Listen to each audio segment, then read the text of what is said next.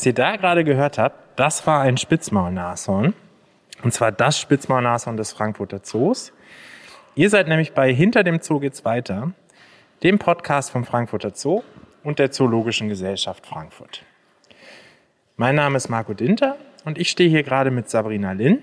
Sabrina ist Kuratorin hier im Zoo und der ein oder andere kennt sie wahrscheinlich noch aus unserer Folge über Orang-Utans. Hallo Sabrina. Hallo Marco. Wen haben wir denn jetzt hier gerade eigentlich gefüttert? Ja, das ist unser Kaluscho, unser Spitzmalnashorn hier im Frankfurter Zoo. Ein echtes Frankfurter Urgestein sozusagen. Äh, Kaluscho ist nämlich schon im Jahre 89 damals mit seiner Partnerin Zororo zu uns in den Zoo gekommen. Zororo ist mittlerweile leider verstorben. Ja, und Kaluscho lebt jetzt hier sein Leben alleine. Das ist gar nicht schlimm bei Spitzmalnashörnern, weil die für gewöhnlich sowieso einzelgängerisch leben. Genau, du hast gerade gesagt, er ist schon wirklich lange hier. Und er hat auch noch ganz viele Verbindungen zu Nashornpopulationen nach Afrika. Und genau darum soll es heute gehen. Wir möchten darüber sprechen, wie es um den Nashornschutz in Afrika tatsächlich steht. Dafür gehen wir auch in ein ZGF-Projekt in Afrika. Warum ist es denn überhaupt wichtig, Nashörner zu schützen? Ja, also alle fünf Nashornarten, sowohl die asiatischen als auch die ähm, afrikanischen, sind heutzutage stark vom Aussterben bedroht. Ähm, und das hat eigentlich nur einen Grund, und zwar ihr Horn. Sie werden gejagt und ja, erschossen, ähm, um ihr Horn zu entfernen. Denn diesem Horn wird ähm, in der südostasiatischen äh, traditionellen Medizin eine heilende Wirkung nachgesagt. Deshalb ist es dort sehr begehrt. Und weil es so begehrt ist, ist es auch horrend teuer. Und ähm, deshalb wird es immer mehr auch, spielt es immer mehr eine Rolle ähm, in diesen Gegenden als Statussymbol, weil einfach, wenn man ein, ein Döschen Nashornpulver auf seinem Kaminsims stehen hat, dann zeigt das einfach, dass man sehr viel Geld hat, weil man sich dies leisten kann. Okay, also ein wahnsinnig wichtiges Thema, über das wir da sprechen müssen. Dafür möchte ich jetzt erstmal mit euch ein bisschen in die Historie gehen und wir sprechen mit jemandem, der Kalusho tatsächlich schon seit den ersten paar Tagen hier kennt.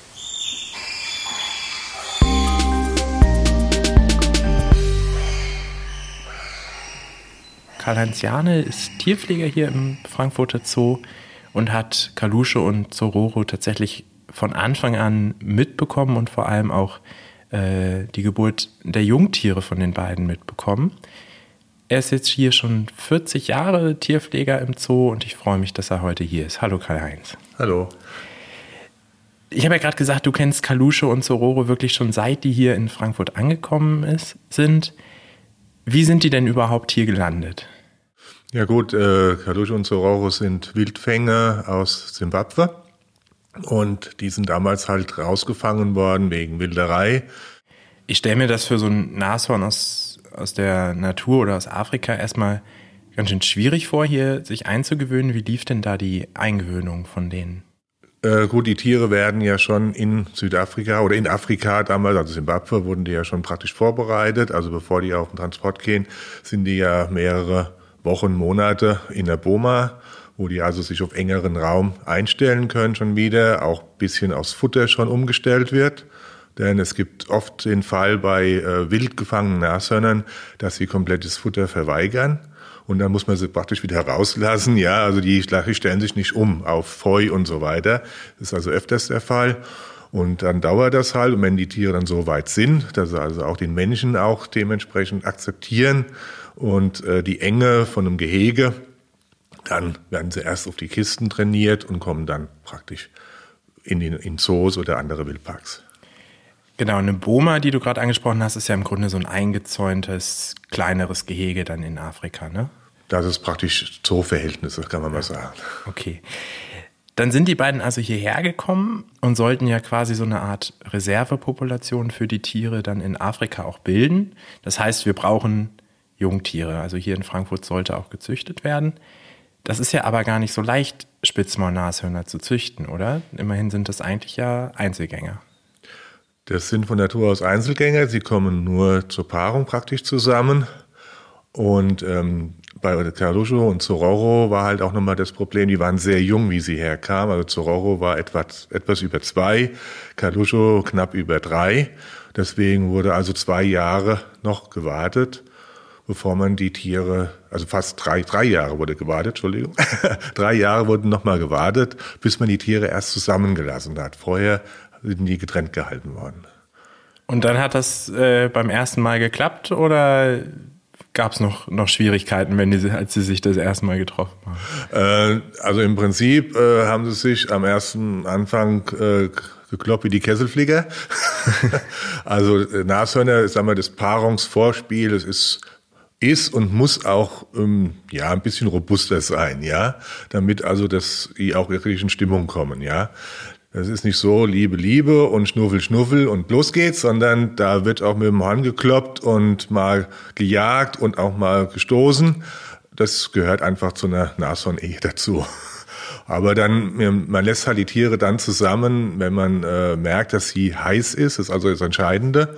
Die haben also auch einen ganz normalen Zyklus, der so alle vier Wochen etwa ist, ja, und dementsprechend hat man dann die Tiere halt geguckt, ist halt Erfahrungssache dann, ist sie heiß, ist sie nicht heiß, ja. Ähm, äh, ein guter Tierpfleger weiß das dann. Und dann hat man die Tiere halt unter Beobachtung zusammengelassen, die erste Zeit. Und dann später hat man sie auch äh, alleine gelassen. Ähm, ja, und da kam es dann auch zu dem ersten Deckakt. Ich stelle mir das wahnsinnig spannend vor, wenn dann quasi zum ersten Mal in, in Frankfurt hier ja auch Nashörner geboren werden. Da ist man doch super aufgeregt vorher, oder? Ja, da haben wir uns einige schlaflose Nächte geholt. Ja, der damalige Tierarzt, der Dr. Schilker und ich, wir haben also etliche Nächte, wo wir dachten, es geht los. Dann haben wir also Nachtwache gemacht im Nashornhaus und dementsprechend waren wir also auch bei der Geburt anwesend. Wir haben halt gewusst, weil die Fruchtblase geplatzt ist, heute ist es definitiv dann nachts soweit, war auch wieder ein Sonntag, wie immer, ja. ja, also am 18. Februar abends 23 Uhr 21 ist er auf die Welt gekommen. Und als äh, Akura dann zwei Jahre alt war, da hieß es ja dann auf einmal auf nach Afrika für sie. Die sollte nach Südafrika. Ja, ähm. das war dann halt, also es war klar, sie müssen nach Übersee, die, äh, die Akura, weil sie halt äh, die Unterart des südlichen Spitzmauls, das Minor ist. Und äh, in Europa haben wir die einzigsten diese Unterart gehabt immer noch. und da gab es nur in Amerika, Asien, Australien und halt Südafrika ähm, oder im südlichen Afrika halt die Tiere.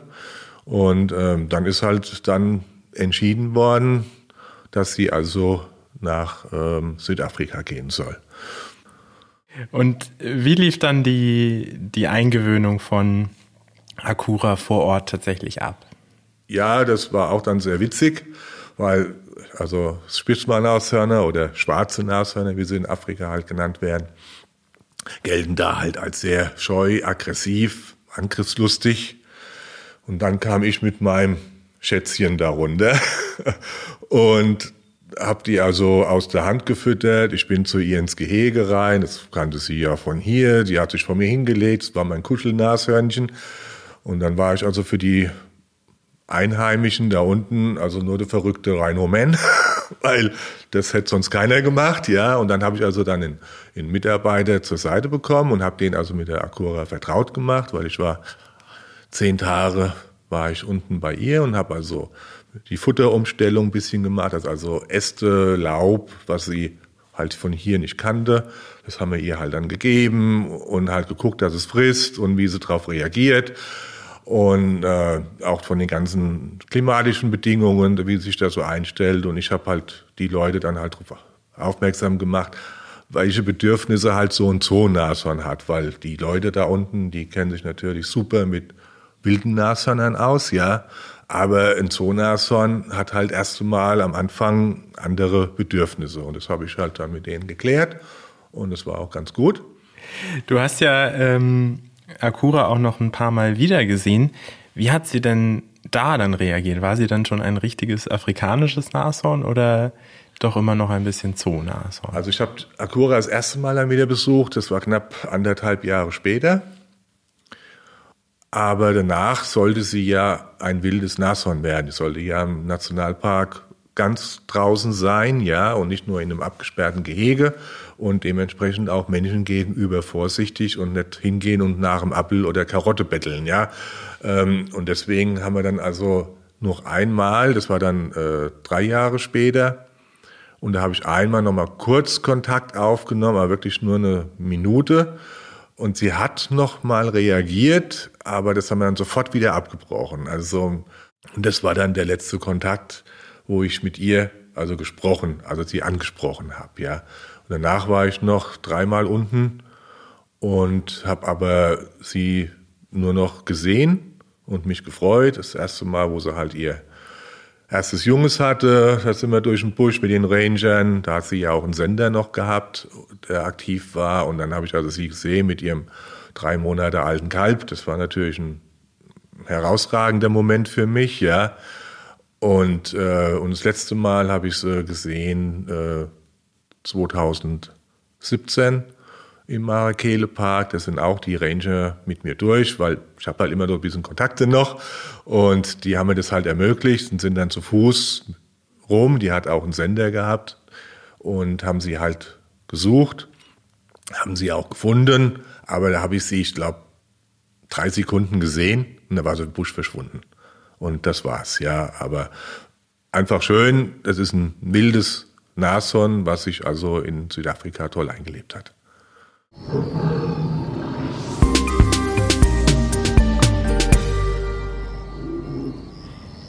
Akura ist 1996 in Südafrika ausgewildert worden und hat kurz darauf auch Geschichte geschrieben, denn sie war das erste im Zoo aufgewachsene Nashorn, das in freier Wildbahn Nachwuchs zur Welt gebracht hat.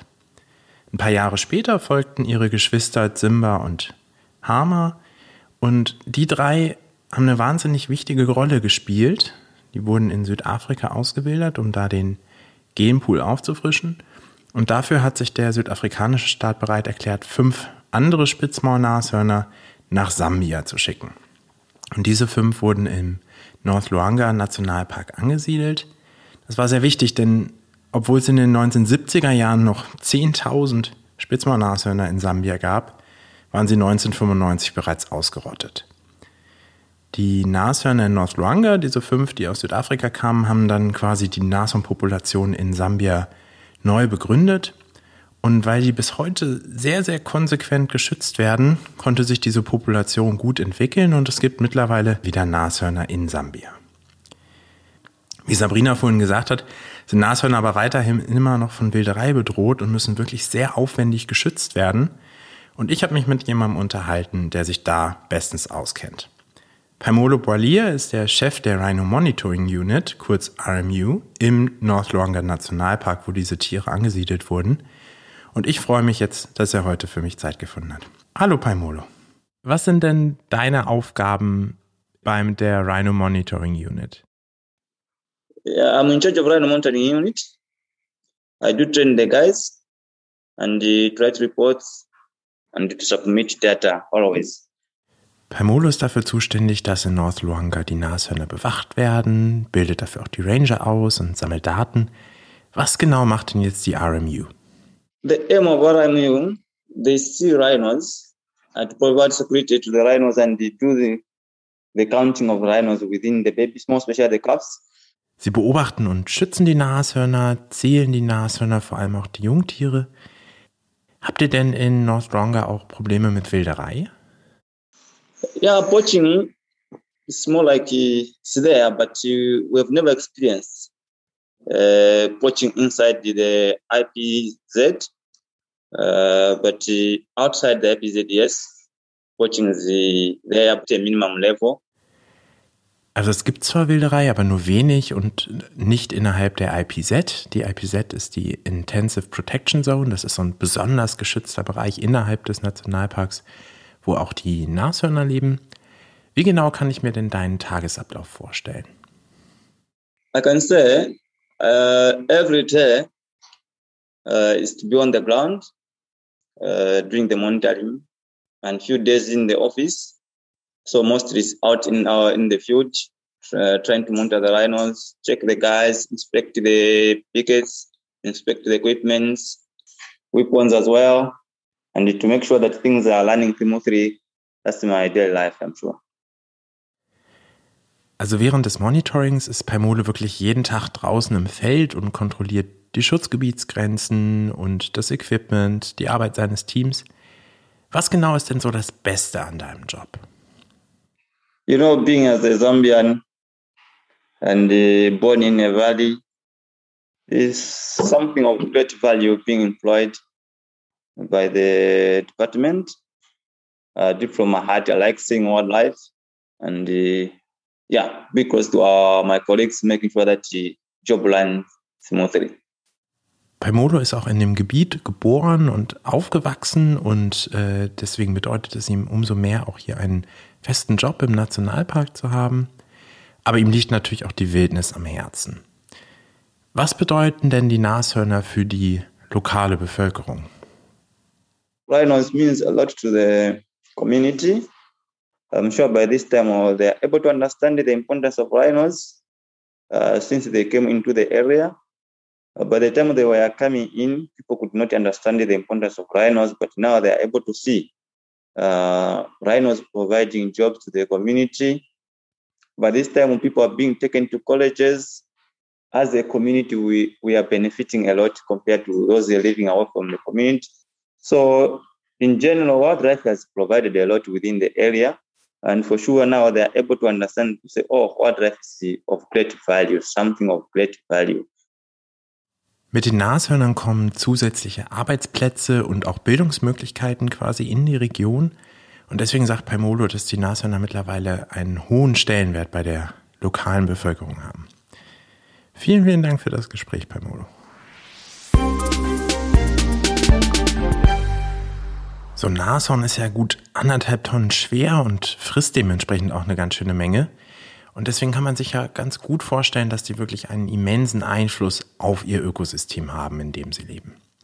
Genau darüber unterhalte ich mich jetzt mit Dr. Markus Hofmeier. Der ist Tierarzt und Chef des Rhino Recovery Funds und arbeitet schon seit über 28 Jahren in Afrika bei der Wiederansiedlung oder Umsiedlung von Nashörnern mit.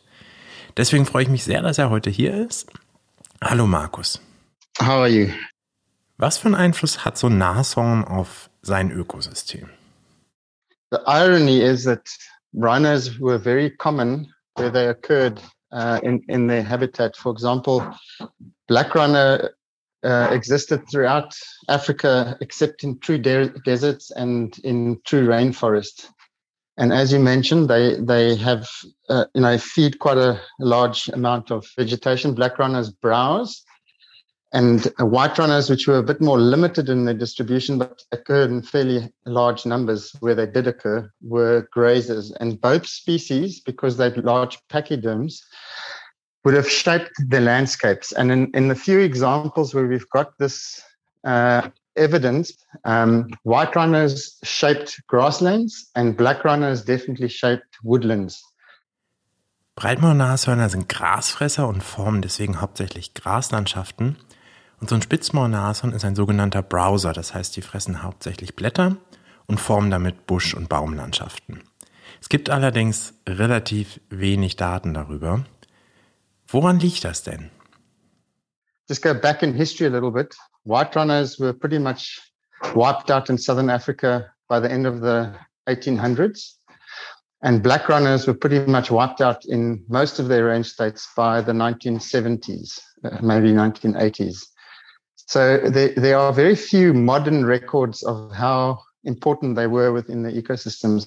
So we have to just accept that at the moment there's um, there's very little evidence on how exactly that worked, except in those bigger parks where you do have um, rhinos existing in, in, in former range states like the Kruger National Park, Etosha National Park. Um, so we we just have to create that environment where they are safe and they can start playing that ecological role like they used to in, in, the, in the past few hundred years. Nashörner wurden einfach schon so früh in ihren Beständen und so stark dezimiert, bevor überhaupt wirklich Daten gesammelt werden konnten über die Ökosysteme. Deswegen gibt es nur aus ein paar Gebieten, wo es wirklich schon immer Nashörner gibt, Etosha Nationalpark zum Beispiel oder der Krüger Nationalpark, wirklich gesicherte Daten. Und wir müssen jetzt erstmal wieder Schutzgebiete einrichten, Nashörner zurückbringen und da dann schauen, wie sich die Tiere auf ihr Ökosystem ausüben. Markus war ja jetzt schon viele, viele Male dabei. Wie aufwendig ist denn so eine Ansiedlung von Nashörnern? Basically, the, the best practice, and this is where the IUCN guidelines for reintroductions of different species help ensure that a standard is met because you can't just randomly pick up rhinos and move them if, if you're talking about black rhino, for example. So you do need to have, number one, the right habitat. Number two, there needs to be management capacity to be able to look after them. Number three, there has to be security because at this stage, rhino horn is still in demand in the eastern uh, uh, countries like China and Vietnam. If you can't protect them, they will be poached. So these are all the factors that you have to take into consideration. The rhinos are very powerful animals, so the crates and the trucks that are going to be transporting them or whatever method you're going to use need to be robust enough. You need to use the right drugs, which uh, can be potentially dangerous to the animals. So you need to know how to handle that. And then when you release them, you also have to have a specific release technique so that you don't end up having the rhinos fighting with the crate or the, the transport vehicles or with each other. And we've developed a number of uh, best practice protocols how to do that. Man kann Nashörner natürlich nicht einfach irgendwo einsammeln und dann in einem anderen Gebiet wieder freilassen, sondern da gehört einiges mit dazu. Deswegen gibt es da Guidelines, Richtlinien von der Weltnaturschutzunion. Als erstes braucht man natürlich das richtige Habitat, den richtigen Lebensraum. Dann muss man Kapazitäten haben, um das Ganze zu managen. Und drittens braucht man einfach wirklich ein Sicherheitssystem, um diese Tiere zu schützen. Markus hat gerade gesagt, wenn die nicht geschützt werden, werden sie gewildert. Also das ist wirklich ganz, ganz klar. Und dafür haben Markus und seine Kollegen natürlich mittlerweile auch sogenannte Best Practice Guidelines quasi entwickelt, also wirklich äh, eine Art Kochrezept, wie man ein Nashorn auswildert. Das klingt ja alles ganz schön aufwendig. Wäre es dann nicht einfacher, sich einfach auf die Gebiete zu konzentrieren, wo noch Nashörner leben und nur die zu schützen?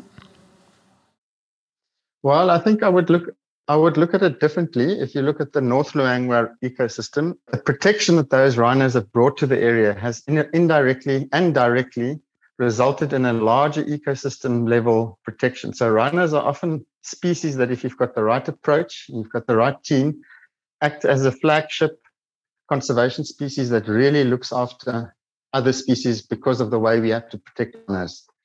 So I would argue very strongly that if you can get to a point where you can reintroduce rhinos, you certainly have achieved the sort of pinnacle of protected area management and protection. So even though it's difficult and it's expensive, the investment that you then get and, and the indirect benefits that you get through that, I would argue is actually good for large landscape protection. And in the end of the day, we all want to move to the point where there's enough large landscapes protected. And we've changed the attitude and the potentially the demand for horn that we change that. The rhinos can again function in free range environments over larger landscapes. That is when we would have achieved ultimate conservation success. Nashörner schützen als sogenannte Flaggschiffarten gleichzeitig direkt und indirekt ganz, ganz viele andere Tierarten mit. Und wenn wir in einem Schutzgebiet auf lange Sicht Nashornpopulationen sicher halten können, dann ist das quasi eine Art Qualitätsmerkmal für den Naturschutz dort. Und wenn dann irgendwann noch die Nachfrage nach Horn sinkt, dann haben wir im Naturschutz schon echt einiges erreicht. Wir haben da gerade ein ganz aktuelles Beispiel, nämlich äh, aus Simbabwe im Gonarizu Nationalpark. Was kannst du uns denn dazu sagen, Markus? Exactly. And Ghana Reserve just um, introduced um, a number of rhinos, and it took 12 years to get to that point. But we can almost like conclusively say that that is because they've laid the foundation to create a safe area for them. And it's now increasing the ability to protect other species in that park as well. And hopefully it will extend to beyond the boundaries of that park. So in my experience, generally, uh, rhino protection is, is if you do it well and it's been, been uh, well thought through and achieved, you, you end up with a much better protected landscape than if rhinos were absent, for example. Markus kann jetzt quasi gerade ganz aktuell berichten, dass nach zwölf Jahren Planung endlich im Gonarisun Nationalpark in Simbabwe Nashörner erfolgreich auch wieder ausgewildert wurden. Und ich möchte dazu ganz gerne ergänzen, dass der aktuelle Parkdirektor aus Gonarisu, unser ZGF-Kollege Hugo van der Westhusen, tatsächlich damals auch schon dabei war, als 1996 Akura in Südafrika ausgewildert wurde und auch bei der Ansiedlung der Nashörner in North Luanga als Projektleiter der ZGF beteiligt war.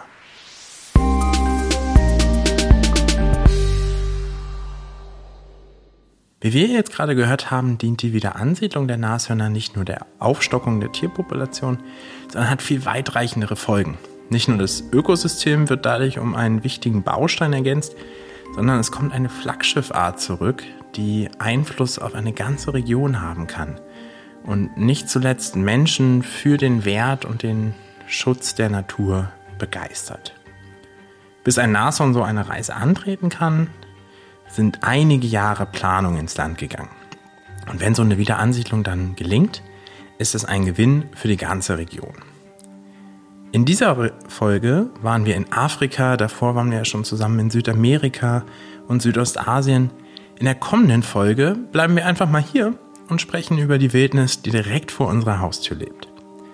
Mein Name ist Marco Dinter und ich freue mich, wenn ihr das nächste Mal wieder einschaltet bei Hinter dem Zoo geht's weiter.